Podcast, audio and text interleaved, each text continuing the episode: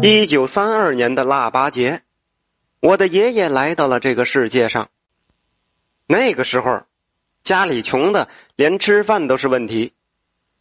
我的爷爷的母亲，也就是我太奶奶，因为长期的营养不良，生产过后也导致奶水不足。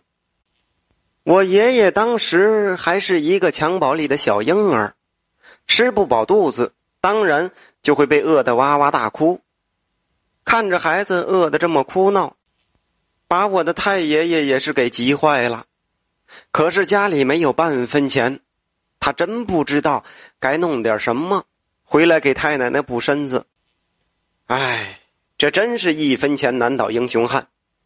最后啊，我太爷爷前思后想，决定上山去碰碰运气，看看能不能打到什么猎物回来，给我太奶奶下奶水。俗话说。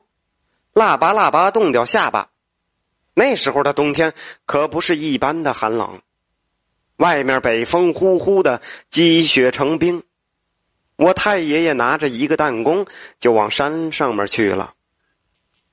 为了儿子不饿肚子，我太爷爷也是拼了。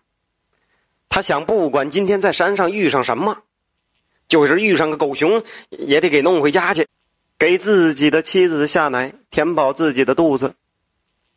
当时，我太爷爷的怀里揣着几个红薯，煮了的，是我太奶奶非得让他带在身上的。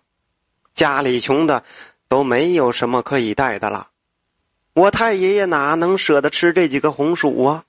一个年轻的汉子，饿上一天又能怎么样？不到万不得已，我的太爷爷是不会吃这几个红薯的。其实。我的太爷爷从来就没有打过猎，他属实也没有什么打猎的经验，他就在山上瞎转悠，盲目的转悠。好不容易呀，看见一只野兔，还没等他拿稳弹弓呢，那野兔啊，早没了。我太爷爷心里边这个着急呀，转悠了大半天，自己也是毫无收获。哎，继续往深山里走，看看能不能再遇到什么猎物。北风吹在我太爷爷的脸上，像小刀子一样刮着他脸上的皮肤。我太爷爷感觉自己脸上的皮肤被刮得生疼，手脚都要被冻得麻木了。如果不是想着自己刚出生的儿子没有奶水吃会被饿死，他真的是一刻也不想待在这里了。又转悠了半晌，中间的时候是看见了几个可以吃肉的大动物，什么鹿啊，可是他一点经验也没有啊，一个也没弄到手。万般无奈的太爷爷，突然有了一个天真的想法：哎，那既然自己打不到猎物，那么能够捡一只也好啊。他就想着，自己顺着树林子往里走，万一呀有别的猎人下的陷阱什么的困住了什么东西，哎，那他不就可以捡到一个现成的了吗？我太爷爷就这样在树林子里转悠，寻觅着哪里有猎人下的陷阱。眼看天就要黑了，他还是一无所获。唉，自己真没用啊！生个儿子都养活不了。就在我太爷爷觉得气馁的时候，突然听见了周围有小动物的叫声，那声音小小的，哎呦，好像还不止一只呢。我太爷爷简直就是欣喜若狂啊！他开始顺着声音开始寻找，他不管是找到什么东西，只要是能吃的，他就一定要带回家。给自己的老婆煮了吃。这时候，天有些黑了，路可就有点看不清了。我太爷爷一个没注意，脚下一滑，就顺着山坡折了几个跟头。这一跤，把我太爷爷摔了个头昏眼花。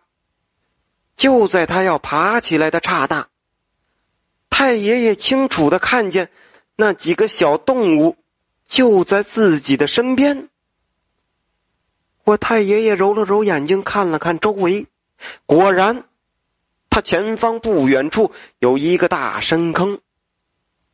他往深坑的边上走过去，往里一看，一只毛茸茸的大东西被猎人的夹子夹住了一只爪子，而这只大动物的周围呢，还有几只小崽子们围着它，好像在吃奶。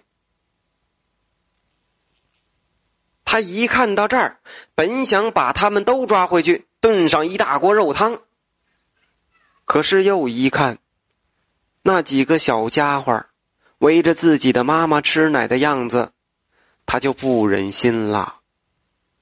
我太爷爷这时候就自言自语的说道：“哎，这我的孩子是孩子，可你的孩子不也是孩子吗？这天寒地冻的，咱们也算是同病相怜了。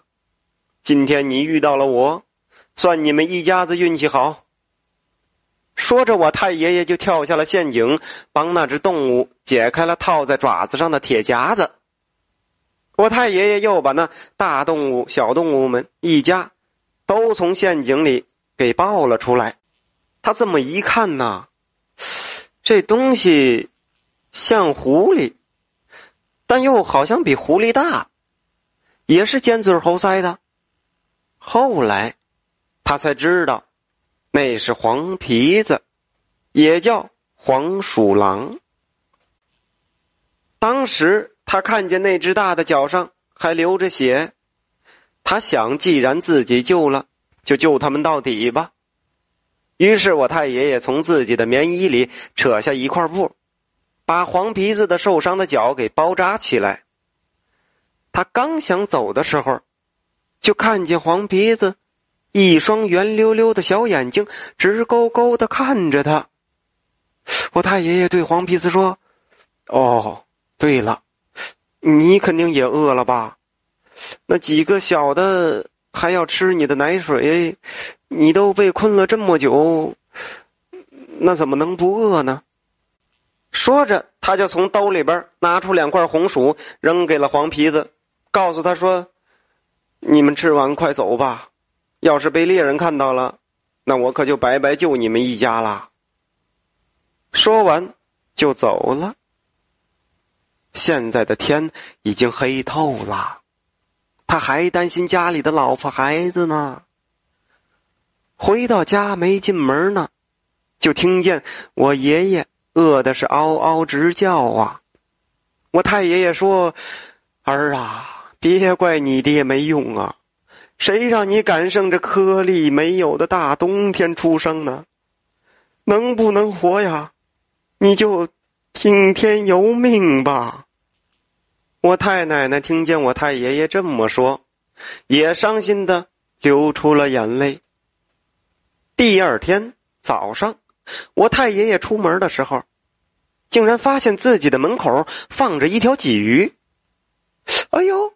我太爷爷把这条鲫鱼赶紧拿屋给我太奶奶看，以为是哪位好心的邻居给他们送来的。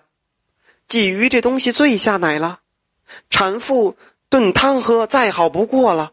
我太爷爷就赶紧往炉灶里添柴火，给我太奶奶炖鲫鱼汤喝。太奶奶喝了汤，果然有了奶水。之后每天早晨呢，就会有一些食物送到。我爷爷有了奶水喝，就能保住命了。我太爷爷和太奶奶也不用担心自己的儿子会饿死了。